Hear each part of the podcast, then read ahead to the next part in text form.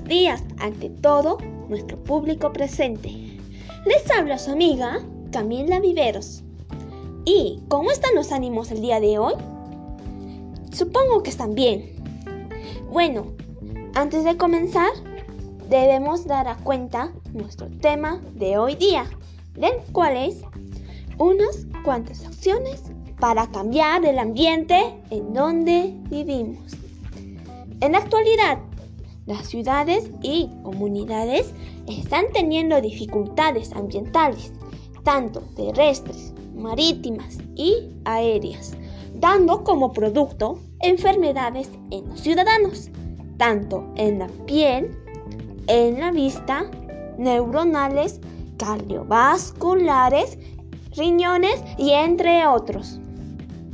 Es por ello que el desarrollo sostenible es algo que necesitamos para librar estos males en las ciudades y comunidades, del cual este contribuye a la idea de que podemos gozar de ciudades y comunidades libres de contaminación y respirar aire limpio.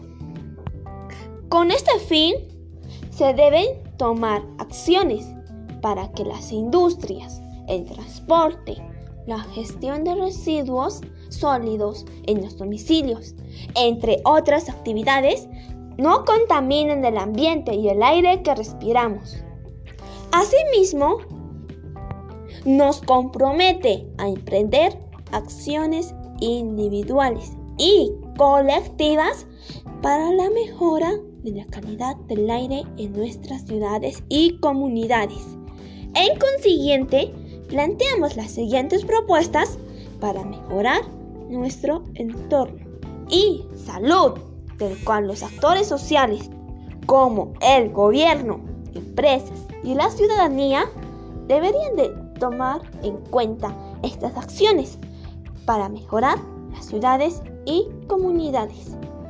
Vamos con la primera, que es crea composta en tu hogar. Dentro de nuestro propio hogar es posible realizar el reciclaje de materia orgánica para convertirla en composta. Se estima que una familia peruana produce entre 5 y 7 kilos de basura a la semana, del cual el 60% es de origen orgánico.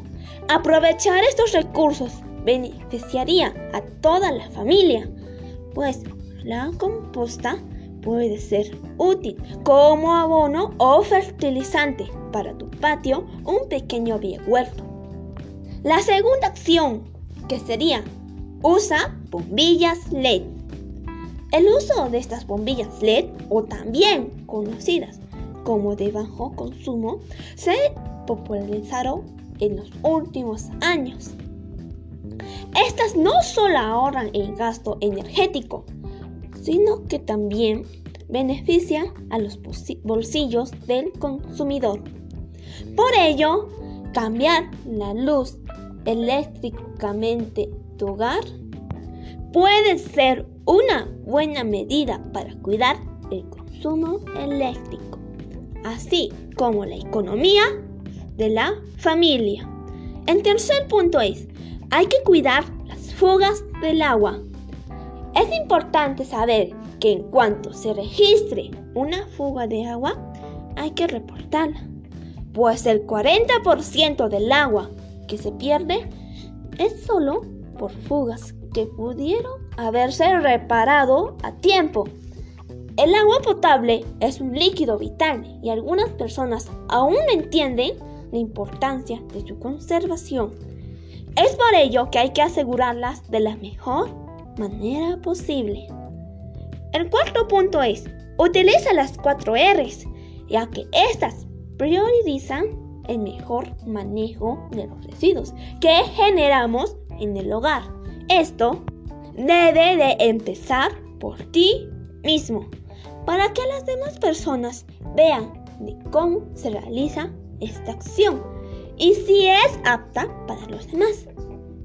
Y estas cuatro R son reducir, reutilizar, reciclar y recuperar. Pongámoslas en marcha. Sé que tú lo vas a lograr. En consiguiente, la quinta acción es poner otro tipo de transporte. De seguro te habrás preguntado cuántas veces tu vecino y tu familia se cruzan en el camino. Esto es quizás porque los lugares hacia donde se dirigen coinciden o quedan de paso. Pero creen que no sería mejor utilizar otro medio de transporte que no contamine el aire y dañe la salud de las personas. La mejor opción para ello sería utilizar bicicletas, del cual es una manera ecológica de reducir el impacto ambiental. Uno de los peores problemas de la contaminación en Perú son las emisiones del dióxido de carbono, las cuales no han podido disminuir significativamente ni siquiera con los programas de plaqueo municipal. Por ello, es importante reducir los viajes en automóvil en distancias cortas o si es posible ir con una bicicleta o patines, es según tu preferencia. Vamos con el sexto punto, enseñar a los más pequeños. No cabe duda que aunque los problemas ambientales no son actuales, ¿quién le tocará pagar los platos rotos? Es la generación que viene detrás. Lo cierto es que reducir el daño ambiental y la contaminación puede ser un hábito adquirido que se enseña a los demás pequeños. Todo apunta a que las profesiones del futuro estarán relacionadas con todo lo que tengan que ver con el cuidado y la preservación del ambiente. Por lo que inculcar una cultura de no contaminación puede ser la gran herencia que pasemos a las siguientes generaciones.